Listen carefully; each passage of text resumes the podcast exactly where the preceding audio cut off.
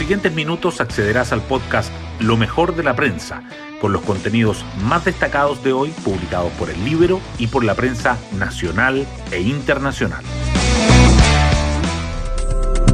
Buenos días, soy Magdalena Olea y hoy lunes 9 de agosto les contamos que mientras la Convención Constitucional sigue tratando de definir su reglamento, el Congreso se toma el protagonismo de la agenda informativa con la discusión esta semana de los proyectos de abortos incausales, el cuarto retiro del 10% y el indulto a los detenidos del estallido, además de la acusación contra el ministro de Educación.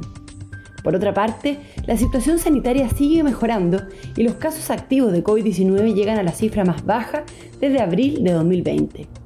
En tanto, un análisis electoral muestra que la votación de Chile Vamos aumentó en las comunas vulnerables, según una nota publicada en el sitio web de El Libero. Las portadas del día. El Mercurio destaca que el gobierno enfrenta una semana clave en el Congreso. La tercera resalta que Salud reporta 6.379 casos activos de COVID-19 en el país, la cifra más baja desde abril de 2020 y el diario financiero subraya que la justicia laboral está al límite porque el trámite de las causas casi se ha duplicado en los últimos cuatro años. El cierre de los Juegos Olímpicos también sobresale en las primeras planas. El Mercurio dice que Estados Unidos supera a China por apenas una medalla de oro, además de señalar a las 10 figuras que se robaron las miradas y las luces y sombras del Team Chile. La tercera agrega que Tokio dice adiós y que París toma la posta. Otros temas destacados en el Mercurio son que el Ejecutivo prevé una mayor recaudación del IVA por más consumo y los planes de ayuda fiscal, que Santiago pierde 1.046 millones de dólares al año por los tacos y lidera el ranking de costo por conductor, y que los agricultores proyectan el próximo verano como una temporada crítica por la sequía.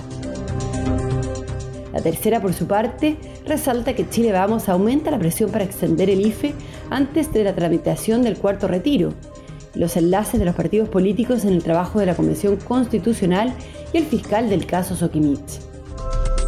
Temas del Libero.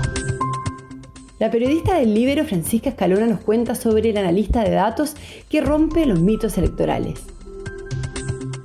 Tras establecer una correlación entre el porcentaje de votos que obtuvo Chile Vamos en cada una de las 345 comunas del país en la elección de concejales de este 15 y 16 de mayo y la tasa de pobreza multidimensional de acuerdo con la CACEN de 2007 en cada uno de estos territorios, el analista de datos Santiago Larraín puede decir que derrumbó un mito. La tendencia cayó es clara. En la derecha, al aumentar la vulnerabilidad de las comunas, más respaldo en votos reciben sus candidatos. En cambio, en la izquierda esto no sucede. Además, sucede lo contrario.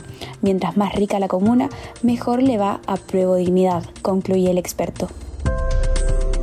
Pueden encontrar esta nota en www.ellibero.cl. Hoy destacamos de la prensa. La moneda enfrenta una semana clave en el Congreso por la acusación al ministro Figueroa, el cuarto retiro, el aborto y el indulto. Hoy está en tabla de la Comisión de Mujeres de la Cámara el debate en general del proyecto de interrupción del embarazo sin causales. El miércoles, la Comisión de Constitución iniciará el trámite de las siete mociones sobre el nuevo rescate desde los fondos de pensiones. Ese mismo día, la Sala del Senado votará en general el proyecto de indulto a los denominados presos de la revuelta y el jueves, la Cámara verá la acusación constitucional presentada por diputados de oposición contra el ministro de Educación. Un total de 868 nuevos casos de coronavirus en el país informó ayer el MinSal en su reporte de la pandemia, siendo la segunda jornada consecutiva por debajo de los mil contagios diarios. En tanto, los casos activos descendieron al menor número desde el 27 de abril de 2020 y la positividad de los exámenes PCR se mantuvo por debajo del 2% a nivel nacional.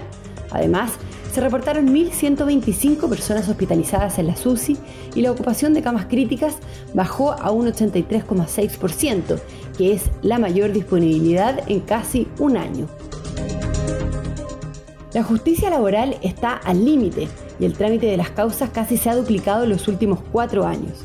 El tiempo de tramitación de las demandas en los juzgados de letras del trabajo a lo largo del país ha aumentado si en 2017 el promedio era de 87 días, en 2020 fue de 163 días, de acuerdo con los datos del Poder Judicial. Este fenómeno preocupa a los abogados, quienes plantean que si antes una demanda podía tardar alrededor de ocho meses en ser resuelta, ahora puede superar el año.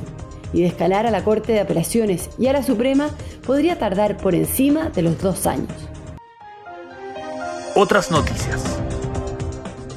Chile Vamos aumenta la presión para que el presidente Piñera anuncie la extensión del IFE. Desde el bloque emplazan a actuar lo antes posible, idealmente previo a que este miércoles se inicie la tramitación del cuarto retiro de las AFP. En la moneda transmiten que el IFE se prolongará, pero falta zanjar por cuánto tiempo y las acciones complementarias, como incentivo laboral. Los agricultores proyectan el próximo verano como una temporada crítica por la sequía. Si se extiende el actual déficit de precipitaciones, además de la falta de nevazones en la cordillera, faltarán agua y pasto durante el próximo año. Menos cultivos disponibles y menor peso de los animales para su posterior venta asoman como algunos de los estragos. Y nos vamos con el postre del día.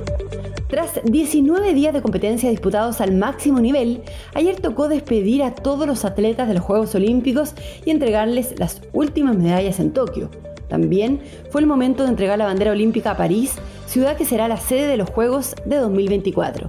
La ceremonia, que contó con fuegos artificiales, también mostró a los asistentes parte de la vida cotidiana en Naipona, que no pudieron disfrutar debido a la pandemia del COVID-19 que los obligaba a permanecer en la Villa Olímpica.